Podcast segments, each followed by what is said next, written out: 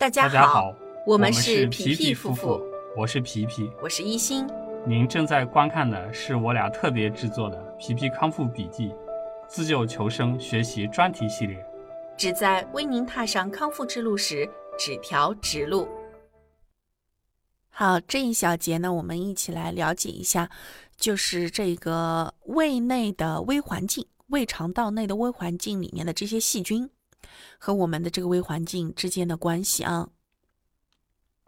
首先呢，我们来了解一下胃内的整个的微环境都是个什么样的。胎儿呢，在母体里面是无菌的状态，出生之后呢，就会因为空气、饮食以及外界环境的这些接触，几个小时之内就会有不少的细菌进到他的身体里，在胃里面被大量低 pH 值的胃酸所破坏，呃，仅抗酸菌能够存活。但是在胃部的这个细胞浓度呢，一般都会低于三呃十的三次方每毫升。主要呢是链球菌、乳酸杆菌、各种真菌、口腔厌氧菌，而这个消化链球菌、梭形杆菌以及这个拟杆菌啊也会少量存在。像这个大肠杆菌呀、梭状芽孢杆菌和脆弱拟杆菌是比较少的，基本上都被消化掉了，被这个胃酸消化掉了。然后，呃，胃里面呢，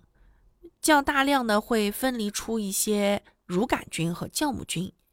这两种菌呢，可能是原籍菌，什么意思呢？就是可能本来就是出现在胃里面的。小肠是过渡区域，最后呢会在结肠这个位置存在大量的细菌定植，边繁殖边排出体外。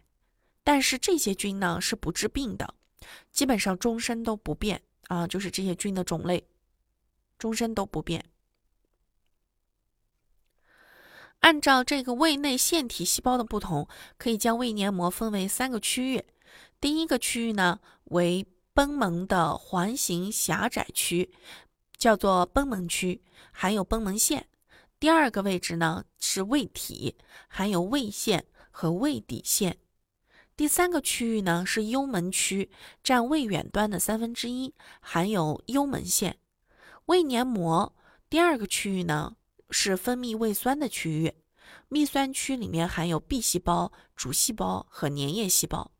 这个分区呢会分泌盐酸、胃蛋白酶、粘液和内因子等等。这个区域的 pH 值一般是低于二到三，其他两个区域的 pH 值可以达到四到五。所以呢，你看，由于这个区域的生态学特征不一样，这个生物分布的群落也会不一样。胃不是一个单一的生态环境。不同的解剖部位有着不同的生物定植，其中研究比较多的一个细菌就是咱们生活在幽门这个位置的幽门螺旋杆菌。那我们就重点来了解一下它啊。幽门螺旋杆菌呢，一八九三年的时候，意大利的一个病理学家首次在报告当中发现了这种菌。接下来我们来看看幽门螺旋杆菌。一八九三年的时候呢，意大利的一个病理学家首次报告在哺乳动物的胃里面发现了螺旋螺旋形的微生物。然后一九八二年的时候，马里马歇尔和罗宾沃伦在人体的胃黏膜活检组织当中分离出了幽门螺旋菌。然后这个幽门螺旋菌呢，叫幽门螺旋杆菌。嗯，一般大家叫它幽门螺杆菌。幽门螺杆菌，幽门螺杆，幽门螺杆菌，这个名字，它是一种，呃，就是稍微需要一点点氧的革兰阴性细菌，单极多边毛，末端钝圆，螺旋形弯曲的细菌。它长呢大约二点五到四微米。宽呢在零点五到一微米之间，主要呢是生活在胃黏膜上皮细胞表面。常常呈现典型的螺旋状或者是弧形。它的最合适生存的这个 pH 值呢是中性的，一般是在 pH 值等于三的培养液中会迅速死亡。嗯，它呢是以慢性，就是这个幽门螺旋杆菌，幽门螺杆菌，它是慢性胃炎、消化性溃疡、胃癌，还有黏膜淋巴组织相关性淋巴瘤的主要致病因素。与胃癌的发生密切相关。九四年的时候，被 WHO 定义幽门螺杆菌为第一类致癌因子。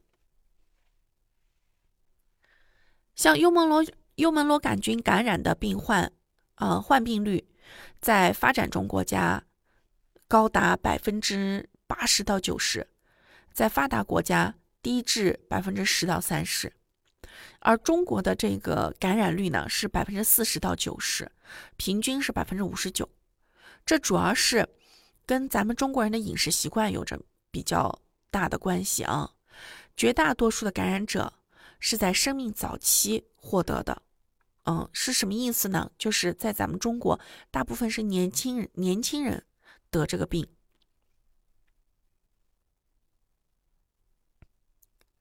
像幽门螺旋幽门螺杆菌感染的这个风险呢，是和社会经济地位低、吸烟以及儿童早期的生活条件相关。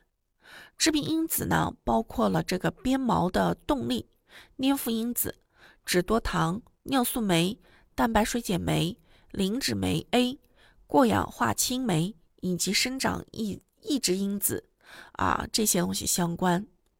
而它主要是定制于。胃型上皮细胞在胃型黏膜当中会形成菌落，主要是在胃窦这个部分，胃窦靠近胃幽门这个位置，也主要也在这个胃上皮化生区域的这个食管以及十二指肠啊这些地方都会有。目前呢，比缺乏在口腔和肠道黏膜上皮定植的直接形态学证据，而人的胃。则是目前比较肯定的幽门螺旋杆菌的储库，就是它主要是在这里生存。像人的这个胃里面呢，尚存在非幽门螺旋杆菌的螺杆菌，呃，还有很多种类型。这些呢，它们都能够导致慢性胃炎和一系列的症状。但是和幽门螺杆菌相比较，表现出不同的宿主免疫反应，所以说其实也并不单纯只是这个幽门螺旋杆菌会治病，胃里面还有其他类型的这种呃细菌啊，其他类型的螺杆菌，嗯，比如说像菌血症啊、蜂窝组织炎。皮肤疾病还有免疫缺陷性宿主，他们的一些不明原因发热，也是与这些呃，就是这这一些类型的螺杆菌有关系。嗯，在医生的这个对于一百零三个幽门螺旋杆菌阳性患者的胃活检组织里面，发现了除了有这个幽门螺旋杆菌以外，还有其他两百零一个菌落，主要是链球菌属。奈瑟菌属、罗氏菌属和葡萄球菌菌属，所以就是这个，实际上我们可以这样想，就咱们这个胃里面其实并不单纯只是生活着幽门螺旋杆菌这一种细菌，细菌种类非常多，只是它有着目前来看是明确指向是与咱们的胃癌相关，胃炎、胃癌相关。那有余力和感兴趣的朋友，可以把这个资料暂停键按暂停键，然后详细的来看一看。那我们继续往后看，像在动物研究中发现，表现为胃酸缺乏和胃萎缩的无菌转基因老鼠感染这个幽门幽门螺旋杆菌以后呢，会发生上皮内瘤变的时间明显是。比那个同时感染了幽门和复杂胃微生物的老鼠时间要延长，说明除了这个幽门螺旋杆菌以外，其他的胃内微生物也参与了胃癌的发生。嗯，只不过是说幽门螺旋杆菌的定植效率，呃，与其他的微生物相比较呢，是更加的多样性，而且起着更重要的决定性作用的。但也有这个研究发现，就是乳杆菌。它呢会和幽门螺旋杆菌的生长形成竞争性定植的模型。这什么意思呢？就是说，益生菌可以通过干扰幽门螺旋杆菌的定植，而影响幽门菌感染这个胃黏膜炎症的反应的发生的可能性啊。因为他们有在这个定植的争夺，就抢地盘嘛。你也要生存，我也要生存。那益生菌它如果说多抢地盘抢成功了，那就会使得这些致病菌没有机会能活下去。那这个时候也也就不太可能会患病了。像肠道内的这个微生态，我们来看一下啊，肠道内微生态与肠道疾病都有哪些？主要呢，目前发现的这个炎性肠病呢，包括了两类啊，反反复复、反复发作、慢性，啊，包括了溃疡性结肠炎和克罗恩病，啊，这两个以及没有确定的这种啊，是属于这两个病组合在一起的一种结肠炎。发病原因呢，目前还不太清楚，但是呢，嗯，科学家也发现啊，就是说，嗯。从幽门的这个感染、溃疡、胃炎、胃癌的这个作用机制当中，医生也发现，就是说，可能这个炎症性肠病也是跟肠道内的一些相关细菌有关系。那现在还有一种观点是认为，就是这种嗯炎症性肠病的发生，主要是因为遗传易感、易感性的这个个体对自身自常、自身正常的这些肠道菌群的。不正常的过度免疫反应造成的，而不是对自身不正常的肠道菌群的正常免疫反应。这句话说起来很绕，实际上是什么呢？就是说，嗯，这个人他会有这个慢性炎症发生，就是炎症性肠病经常性发生，是因为他本身的免疫过激带来的，嗯，不是正常的免疫保护，是属于免疫过激带来的。好，那么我们具体来看看啊。它都会是一些什么样的一些变化啊？这主要是体现在了，呃，这个呃溃疡性溃疡性，我们这叫溃疡性结肠炎，主要发生在肠道细菌浓度比较高的位置。溃疡性结肠炎，嗯，好，那么这个位置大家感兴趣可以定，就是暂停来看啊。那有一个比较重要的发现，就是说什么呢？溃疡性结肠炎的患者有拟杆菌和肠球菌水平升高的现象，而这个乳酸杆菌和双歧杆菌水平下降的这个现象，特别是他这个就是这个结肠炎发病啊活跃的时候。第三个呢，就是这个抗生素，抗生素和益生菌治疗炎症性肠病啊，我们来看它是怎么来啊那个治疗的。炎症性肠病和肠道菌群之间关系很复杂，最直接的证据就是调整肠道微生物的治疗是有效果的。目前呢，溃疡性结肠炎存在这个肠道菌群的表达，抗生素长期全肠道治疗可以使得临床症状得到缓解。比如说，大多数的厌氧菌会对甲硝唑敏感，成为活动性这克罗恩病的基础治疗药物。同时呢，益生菌疗法，呃，我们来讲讲益生菌疗法啊。益生菌疗法呢是通过补充或者是产生保护性菌群来改善疾病的。在动物实验里面呢，它就是通过给这个乳杆菌呀等等啊这这些菌呀来去治疗这个老鼠的这种啊肠道疾病。我们具体来看看啊，发表在二零一四年 Nature 杂志上的研究表明。向无菌状态下饲养的实验老鼠体内注射健康人的肠道物质，最终发现了十七种能够调节免疫反应的细菌。在与免疫功能失衡相关的溃疡性大肠炎患者的肠道内，上面的这十七种细菌的数大多数都减少了。所以呀，这个研究小组认为，通过投放细菌是有可能会治愈上述疾病的。好，那那呃这个。这种尝试啊，我们的医生其实很是很大胆的。你看，粪菌治疗叫粪菌移植，在治疗艰难梭菌相关性肠道疾病当中，有着十分有效的疗效。这个是奥地利的一个医生做的呃实验啊。感兴趣的朋友可以暂停，然后来看一看。那在我们国家呢，是二零一四年十一月，我国南京医科大学第二附属医院的张发明教授报道了世界首例 FMT 作为挽救治疗，成功治疗复杂克罗恩病，达到随访十个月，并且保持临床缓解的这么一个病例啊。张发明，南京医科大学附属医院的张发明教授。然后我们来看看，就是肠胃肠道生态，啊，胃肠道菌群与这个肠易激综合症。肠易激综合症呢是一种比较常见的功能性肠病，常常表现出的症状就是腹痛或者是腹腹部不适，排便之后呢会得到改善，但是也发现啊，就是这个，嗯，就是有这个肠易激综合症的人，他并没有器官的这个器质性病变。而这个肠易激综合症呢，通常有腹泻型、便秘型、混合型和不定型型，啊，这么几种。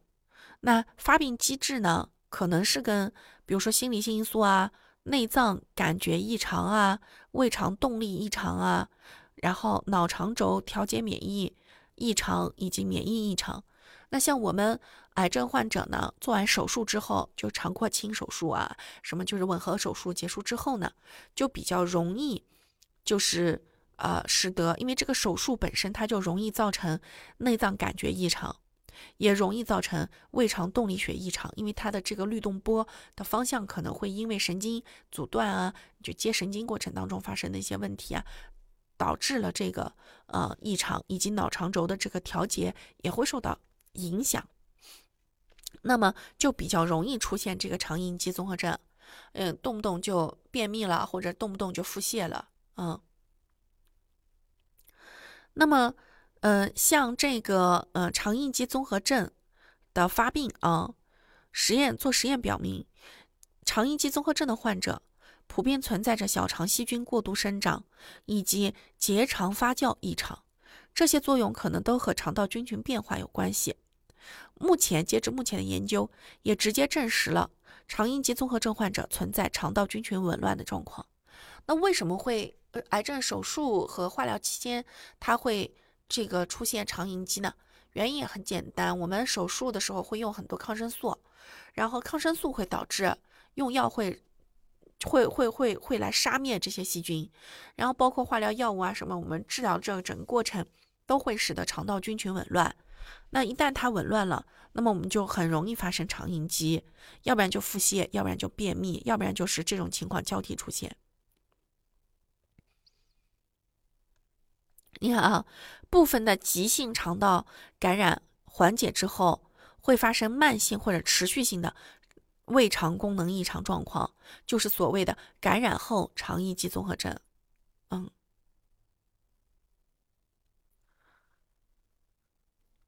那到底是什么容易呢？比如说肠道细菌感染，使用抗生素，嗯，这些都会导致肠道菌群的改变。那像我们现在呢，就比较医生呢就比较常用的是用微生态制剂，比如说益生菌，然后等等啊，这样微生态制剂的这个吞服或吞服，然后来去治疗啊这个疾病。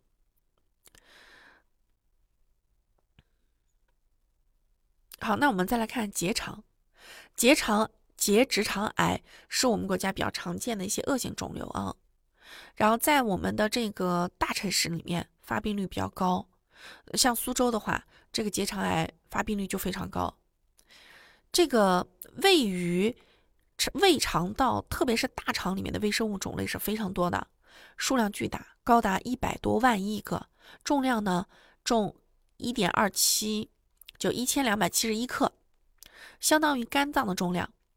这些微生物随着宿主的免疫、生理和代谢。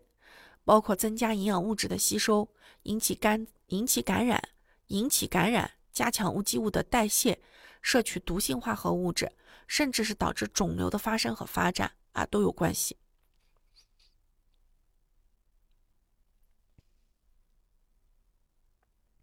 随着这个研究的发现啊，呃，在各种癌前病变发生的时候，有特定的基因都发生了改变，包括抑癌基因、DNA 错配修复基因，同时也会改变 DNA 碱基的甲基化和先天性的基因损伤。细菌和肿瘤密切相关，细菌可以直接啊结合致突变物，减少宿主的暴露机会，起到保护作用。细菌感染会导致慢性炎症，和细菌代谢的时候会产生毒素。促进肿瘤肿瘤的形成，而致癌物很可能就是存在于食物当中，或者是定植于大肠的微生物的代谢活化作用当中。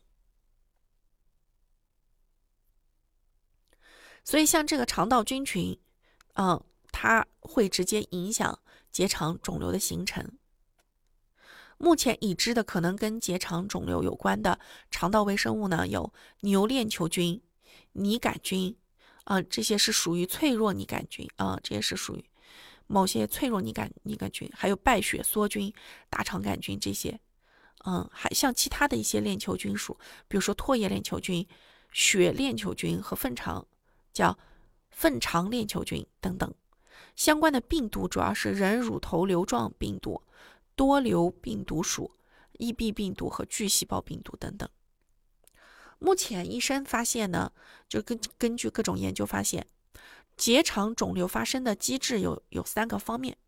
一个呢，我我为什么在这里要重点把肠道肿瘤这件事情也提上来呢？是因为我们有不少的朋友啊，手术结束之后呢，化疗结束之后，过不了几年了之后，发现在大肠里面也发生了结肠癌。那它到底是怎么发生的？我们就很有必要要来了解一下。包括了它的这个发病机制啊，有肠道微生物会使得肠道黏膜促炎症反应信号传导机制异常，导致黏肠导致这个肠道黏膜上皮损伤加剧，最终导致瘤变和恶变。第二个原因呢是某些微生物种属会对肠道黏膜上皮细胞具有直接的细胞毒性作用，或者是通过旁观者效应发挥毒性作用。第三个呢是某些肠道微生物在参与营养物质代谢过程当中的产物，对细胞对这个肠道上皮细胞有毒性作用，受损肠道黏膜上皮的不完全修复，也会导致它向肿恶性肿瘤的方向去发展变化。所以，我们你看，嗯，手术之后、化疗期间以及化疗之后，我们都要及时赶紧把这个益生菌。给它弄起来啊，吃起来。那肠道细菌的代谢产物和结肠肿瘤，肠道细菌的代谢产物啊，为什么是说它代谢产物是与肿瘤相关呢？我们来看看啊，肠道内大量的种类繁多的微生物，它吃吃喝喝，它也要过日子，对吧？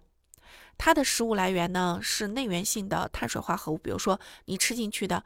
呃，米饭、馒头，最后在肠道内被分解出淀粉。多糖、小肠粘液等等，这些会被肠道微生物产生的酶水解。这些产物里面有短链脂肪酸、乙盐酸、啊乙酸盐、丙酸盐，还有丁酸盐。而这个丁酸是肠道细胞首先会利用的能量来源，它可以用于维持细胞的稳定性和正常的细胞表型。嗯，同时呢，通过组蛋白超乙酰化异、超乙酰化。可以抑制肿瘤生长和激活细胞凋亡，通过阻断 NFKB 途径降低促炎性细胞因子的表达等等的这些东西听起来都很高大上，而且很复杂啊。那我们听不懂、记不住也没有太大关系，但我们只要记住，就只要是你肠道内的这些菌群吃不好、喝不好，他们拉的屎有，他们拉他们排的便、拉的屎有毒，那就会毒化你的上皮黏膜细胞。你只要记住这件事情就够了，就是这些微生物有毒或它们的排泄物有毒，然后那么你的上皮细胞就会受到损伤。你看，嗯，大肠杆菌就是大肠癌患者术后双歧杆菌大肠杆菌比值，嗯，倒置尤为明显。以双歧杆菌及乳杆菌、乳酸杆菌的减少最为显著，而双歧杆菌及乳酸杆菌的减少会导致机体抗肿瘤免疫下降，使得肿瘤细胞逃离机体免疫监控的控制，几率增加，啊，最后逃逸全身啊，都是这很很可怕啊！后面的事情就不不不不可不可想象。那我们讲了那么多，重点其实就是要记住这一页：益生菌可以用于防治结肠这个结直肠肿瘤。到底怎么防的呢？有有人会发现双歧杆菌的增加是有抗癌作用的。它主要的机制是通过降低肠腔内的 pH 值，抑制致癌物质，或者是辅助致癌物质的形成，转化某些致癌物质变成非致癌物质，以及激活巨噬细胞等免疫功能。口服乳酸杆菌制剂可以明显减轻由致癌物导致的结肠黏膜细胞的 DNA 损伤。零六年的一个研究表明，嗜酸乳杆菌。干酪乳杆菌、嗜热链球菌、短双歧杆菌和长双歧杆菌等具有抗癌活性。很多人就问说：“哎，我吃益生菌，我应该吃什么？”你看没有？这里就给你明确的指出了啊，你吃的益生菌里面必须得包括一二三四五这五种类型，五联五联益生菌：嗜酸乳杆菌、干酪乳杆菌、嗜热链球菌、短双歧杆菌和长双歧杆菌。嗯。就得包括这五个，这五这五个，当然也不是说你吃的益生菌种类越多越好啊，而是说你为了能够防防治疾病、日常保健，那里面能含有这五个益生菌就可以了。同时呢，你还要补充益生菌喜欢的益生元，对吧？让它能够吃得好、睡得好，可劲儿的生孩子。那这样子，你的肠道菌群种群数量和种群类类别才健康，对吧？像这些细菌的肽聚糖和菌体本身也有抗癌作用。另外，也有带瘤动物实验证明，带瘤小鼠给它吃乳酸杆菌类的食物喂养，它的肿瘤细胞的生长速度就会被明显减缓。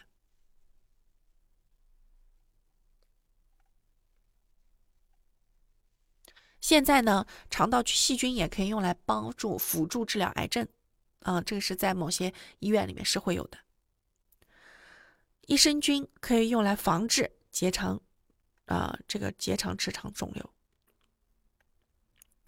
那像第四个是什么呢？就是艰难梭菌、感染性肠炎和肠道菌群。它的这个基本的这些事情啊，跟我们前面讲的也差不多。主要就是说，你肠道里面的这些各个类型的菌群呀，跟我们的这个肠道内的感染以及癌症有关，啊，是这么个意思。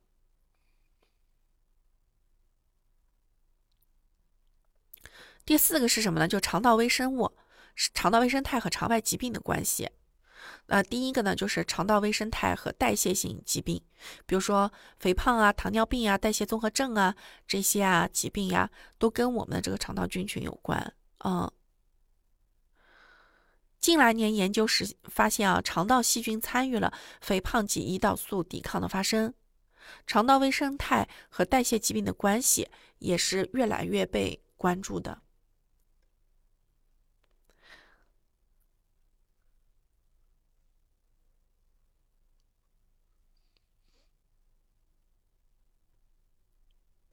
你看啊，像做了这个叫 ROX-ENY 胃旁路减肥手术的患者，他们随着体重减轻，肠道内的拟杆菌门的数量也在增加。嗯，与瘦的志愿者相比，肥胖的患的这些患者，肠道内的放线菌门比例增升高，可以达到肠内微生物基因的百分之七十五。啊，就是是指什么呢？人的胖瘦也跟肚子里面的这些菌群。种类和数量是有关系的，这些呢就不是我们非常重点要去关注的内容啊，我们就不在这里仔细呃阐明。那如果是说有朋友对这个肠道微生物与其他类型疾病，糖尿病啊、肥胖啊、心血管病感兴趣呢，然后你可以暂停这一针，然后详细的来看一看就可以了。那除了肠道内外疾病以外呢，益生菌。嗯，肠道微生态还会跟我们的精神疾病有关，精神疾病、过敏性疾病、类风湿性关节炎等等这些疾病啊，都有着关系。啊，好，那下一期呢，我们大家一起来，呃，分享的是肠道的胃肠道的免疫与炎症。吃对餐，养好胃，皮皮夫妇祝大家跑赢五年生存期，跑赢一辈子。